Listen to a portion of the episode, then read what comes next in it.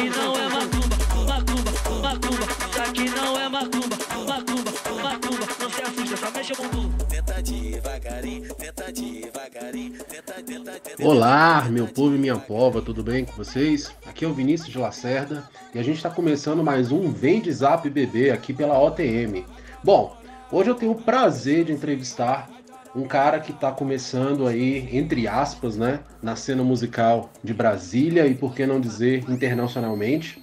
Um cara que está se destacando principalmente pela sua qualidade, pelo seu talento. Ele que vai falar um pouquinho mais sobre a carreira, sobre quem ele é, sobre o começo dele e tudo mais o que ele já conquistou nesse pouco tempo de visibilidade musical. E eu tô falando do DJ JLZ, também conhecido como João Luiz. Ou é o contrário, João? Opa, tudo bom? É, na verdade, acho que é o contrário. João Luiz, mais conhecido como JLZ. Então, é, eu tenho aí seus 21 anos. Produzo. No geral, eu produzo afrobeat, funk, trap, mas assim, mais o que eu gosto de fazer é afrobeat. E eu tô aí nessa cena aí de produção musical e discotecagem há uns 4, 5 anos. É... Comecei primeiro na plataforma do SoundCloud, né? Onde tipo, a maioria da galera começou. Então eu tenho várias canções por lá. Antigamente eu produzia mais trap, hoje eu consigo produzir umas paradas mais puxadas pro afro, culturas africanas e tal. E recentemente eu tive a boa oportunidade de produzir o álbum do Bacaxu do Blues, o Bacanal, que vai vir aí em breve, entendeu? E assim, já tive a oportunidade de produzir, que além de Bacaxu do Blues, já produzi Jalô, já produzi Mia Bad Girl, já tive trampo com Linda Quebrada, Jupe do Bairro, entendeu? E entre outra galera também. E assim a gente vai vivendo, entendeu? E uma coisa também que vale, eu acho que é bem importante ressaltar que eu já fui morador de Brasília. Hoje eu moro no entorno de Brasília, que é sempre importante mostrar que é, cidade satélite em torno tem arte, não é só Brasília, não estou no piloto da sua Asa Norte. E eu, como venho de Águas Lindas de Goiás, morada da Serra, que é mais específico, é, é muito importante ressaltar isso porque é, é, a arte é da periferia, basicamente, né? Ainda mais essa questão do funk, do afrobeat. É, questão da produção musical e discotecagem vem da periferia, assim, é, é, bem mais forte, sabe? Então, tipo, se hoje eu tô, assim, crescendo internacionalmente e tal, é, levar que eu vim da periferia. Eu morei na Ceilândia, agora moro em Águas Lindas, sempre da periferia.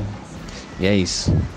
Cara, que legal isso, né? Às, às, vezes a gente tem essa, essa noção até limitada, né? E esquece um pouco que de fato mesmo, assim, fora do, do, do, eixo, do grande eixo, né? Rio, São Paulo, Brasília, Minas e até dentro aqui do, do, do Distrito Federal, a gente tem uma cena musical nas periferias, nas satélites muito forte, no seu caso mais ainda, né, no entorno de Brasília. Poxa, muito bacana, cara, mostrar que você veio de fato assim dessa realidade, entende essa realidade e coloca isso na sua música, né? E deixa eu te perguntar, como é que foi ou como é que é a história do, do pequeno João Luiz quando era criança?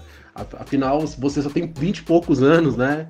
E, enfim, como é que é a sua relação com a música? O que, que você escutava quando era pequeno? Quais são as suas referências para que as pessoas entendam um pouco mais é, o seu trabalho e da onde você vem realmente, né?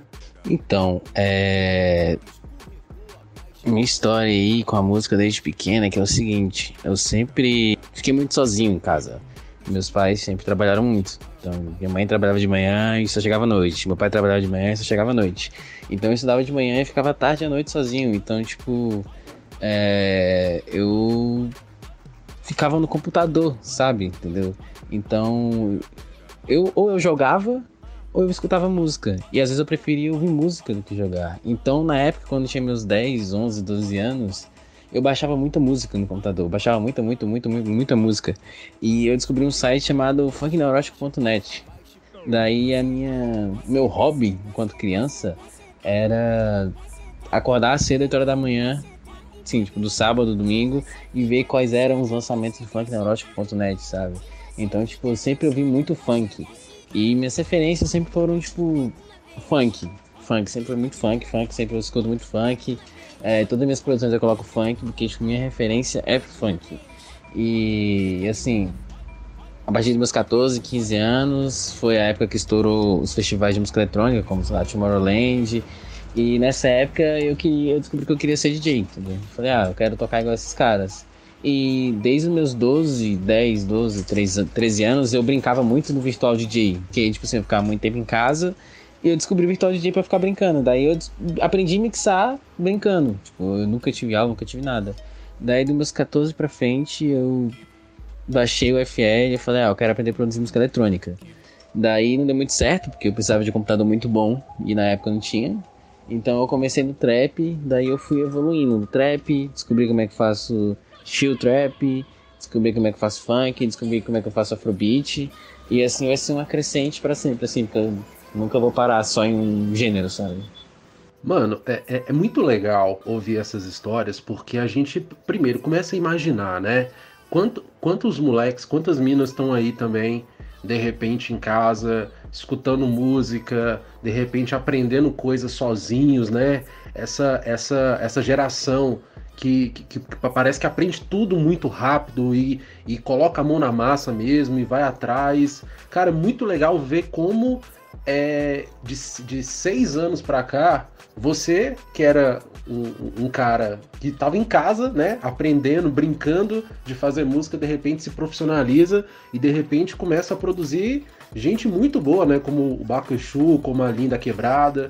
E deixa eu te perguntar, mano, é, nesses seis anos, assim, como é que foi para você, né? Porque é muito rápido, né? É, é, uma, é uma, é uma carreira que em pouco tempo já ganhou um destaque, já, já ganhou uma, uma notoriedade muito grande. Como é que foi para você essa, essa rapidez, essa fluidez, fluidez de como o seu trabalho repercutiu? Ah, foi, eu achei divertido, na verdade, achei divertido. Que seis anos, que por mais que seja muito tempo, é também pouco tempo, entendeu? É, eu tive que nesse meio termo, nesse meio termo, não, nesse meio tempo, eu fazia faculdade de matemática, eu fiz alguns semestres. Tava quase para me formar, mas só que eu decidi que eu queria ser produtor e DJ porque, sei lá, é, além de ser um negócio que eu sei fazer, é um negócio que eu gosto, sabe? É, tipo assim, é muito bom que tenha dado muito certo muito rápido, porque sei lá, é aquele lance assim, tipo, ah, a gente vive pela arte, mas a arte não paga nossas contas, né? A gente precisa de dinheiro. E, tipo, durante esses seis anos, recentemente é que eu comecei a ganhar dinheiro, que também é importante. Não adianta a gente falar, tipo, ah, fazer arte é. Não, o que importa também é o dinheiro. E, tipo, eu consegui, tipo, ajudar minha família, meus pais, entendeu? Onde eu consigo, sei lá, sabe, ter uma vida divertida, se é que me entende. Daí eu fico muito feliz que tenha dado muito certo em pouco tempo. E que sei lá do que possa acontecer daqui a um ano, daqui a dois anos, entendeu? Daí. Muito feliz.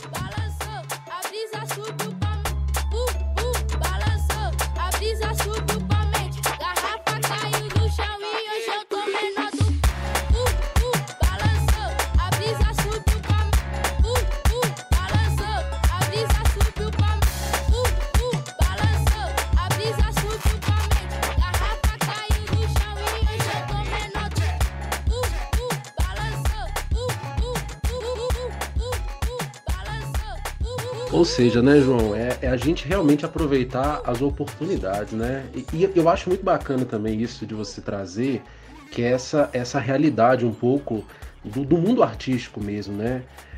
Na verdade, é todo um, investimento, é todo um, um, não só de dinheiro, mas de tempo, de contatos, de, de saber né, conhecer as pessoas, de estar no, nos lugares certos, na hora certa. E às vezes as pessoas não têm essa, essa noção, né? De quem, quem tá na arte, acima de tudo, tá trabalhando. É a sua profissão, é o seu ofício fazer música, produzir, né? E eu acho que até por, conta disso também, dessa sua característica de, de, de, de conseguir, né? É, é, entrar no, num espaço de representatividade, de música, de, de coletividade, de periferia, você foi convidado recentemente para fazer parte de um projeto muito legal, que é a Onda Mundial, né? É uma, é uma plataforma mexicana que convida músicos uh, da, da, América Latina, mistura os sons latinos, né? E você foi um dos caras convidados a fazer parte desse projeto. Como é que foi participar de algo tão bacana, de algo tão diferente e, enfim, ser alguém que leva o nome de Brasília, que, né, que leva o nome da, da periferia para música mundial? Ah, é sempre muito gratificante, assim, entendeu? Porque é, é sempre meio estranho, às vezes, saber que, tipo assim, várias galeras de outros países, outros continentes é, querem sua música, querem lançar sua música, entendeu? E também é sempre bom lembrar que não existe só Europa e Estados Unidos quando se trata de música, porque a gente consome muita música da Europa, sabe? E assim, existe música da América Latina, existe música underground da América Latina, assim como a própria onda mundial, é, tem a Hiedra Clube de Baile, tem NAF, é, Salve a Tech, é, enfim, outros selos e outros eventos na América Latina que sempre vem mostrando que da América Latina existe produtores muito bons, entendeu? E não importa se seja eu, que moro em Águas Lindas de Goiás, não importa se seja, sei lá, uma pessoa que mora na Argentina, não importa uma pessoa que mora no Peru, não importa que seja, sei lá, determinados países da América, América Latina. É sempre bom lembrar que temos cultura também, não é só a Europa. Isso é, é fundamental mesmo, assim, a gente ter essa noção de que se faz música boa na, na América, se faz música boa na América do Sul, uh, se faz música boa em, em, lugares que a gente às vezes nem imagina, né? E sempre essa, essa música de raiz, né? Essa música que tenta resgatar os ritmos mais tradicionais, que tenta resgatar a nossa identidade musical, né? E aí, só para lembrar a galera que está ouvindo o nosso podcast, é, esse projeto é uma compilação chamada Desordem e Progresso, né? É, vários artistas foram convidados e artistas do Brasil, né? Artistas da América Latina e o JLZ foi o escolhido aí para fazer esse som eletrônico. Então, assim, quem quiser acompanhar mais, quem quiser ouvir mais, é só procurar aí nas plataformas digitais, Onda Musical, Desordem e Progresso, baixa a compilação, escute é, online, porque, cara, realmente é um trabalho muito bem feito, é um trabalho de muita qualidade, de muita de muitos detalhes mesmo, né, para mostrar realmente assim, existe música em todo lugar, existe qualidade musical em todos os lugares, né? E outra coisa, João, é muito interessante, né? Você, você fala de, de Águas Lindas, eu, eu, eu me lembrei que um dos meus primeiros empregos também foi em Águas Lindas de Goiás, né? A gente conhece muito pouco, assim, a, a periferia. É, como é que é a sua rotina hoje, assim? Você que não, não, não tá, entre aspas, em Brasília, né? Como é que é a sua rotina de, de shows, de eventos, de apresentações? Como é que você consegue se, se movimentar, se locomover para tocar, para gravar, para fazer toda essa onda que você tem feito?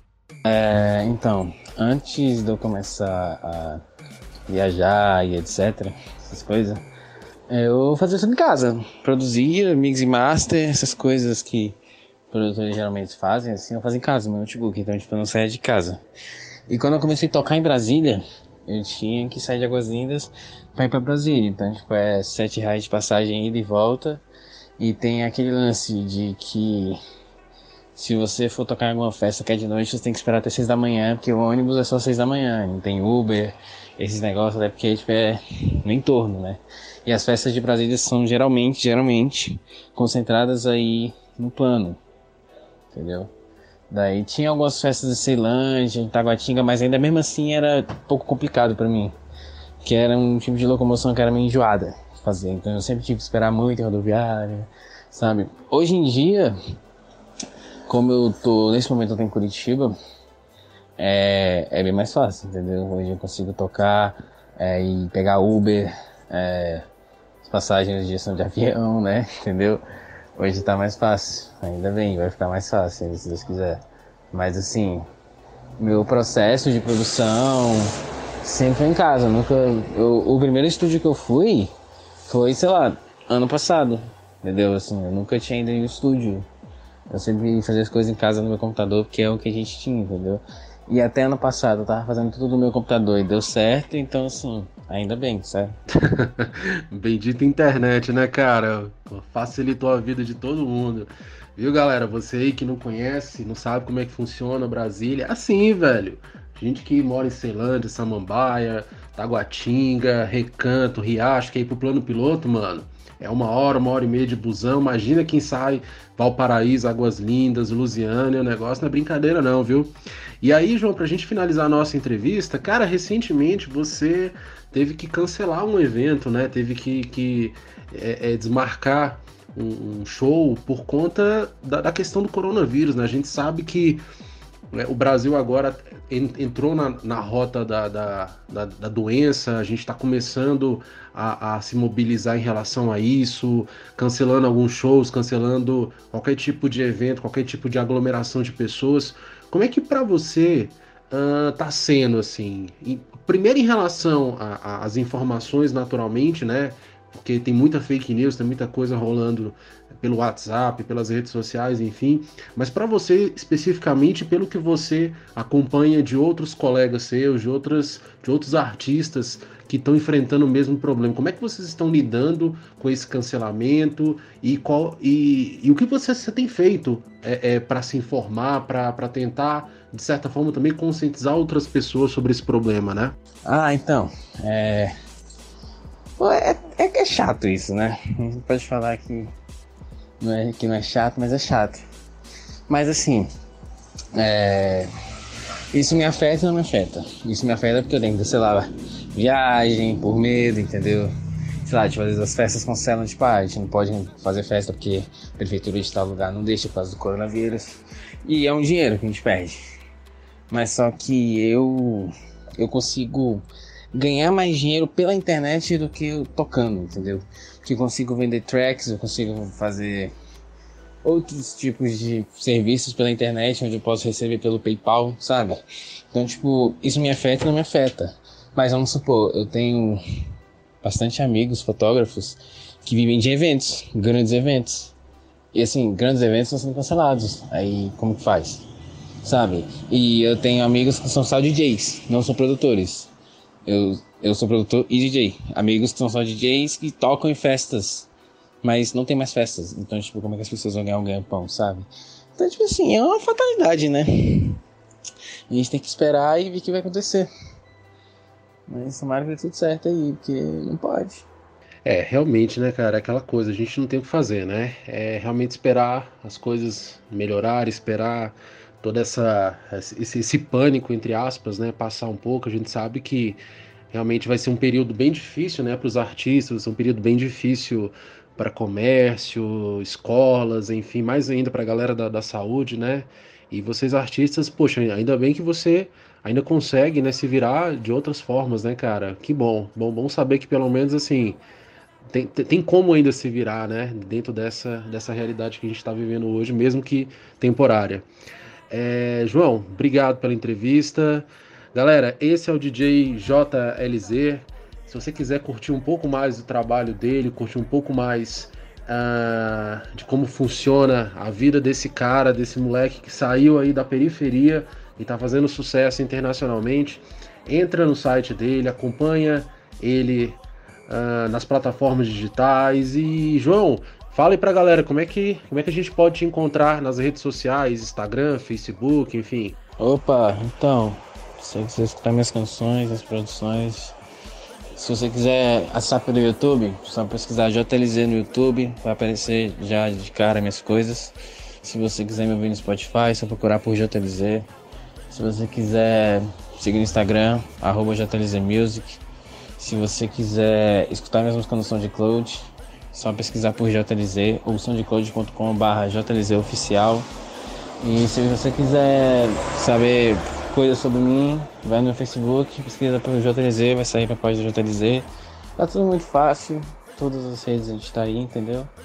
Mas é isso, galera. Vamos que vamos. Muito obrigado aí pela oportunidade, aquelas coisas. E é isso. Tem que lavar a mão, passar um gel. E fé em Deus.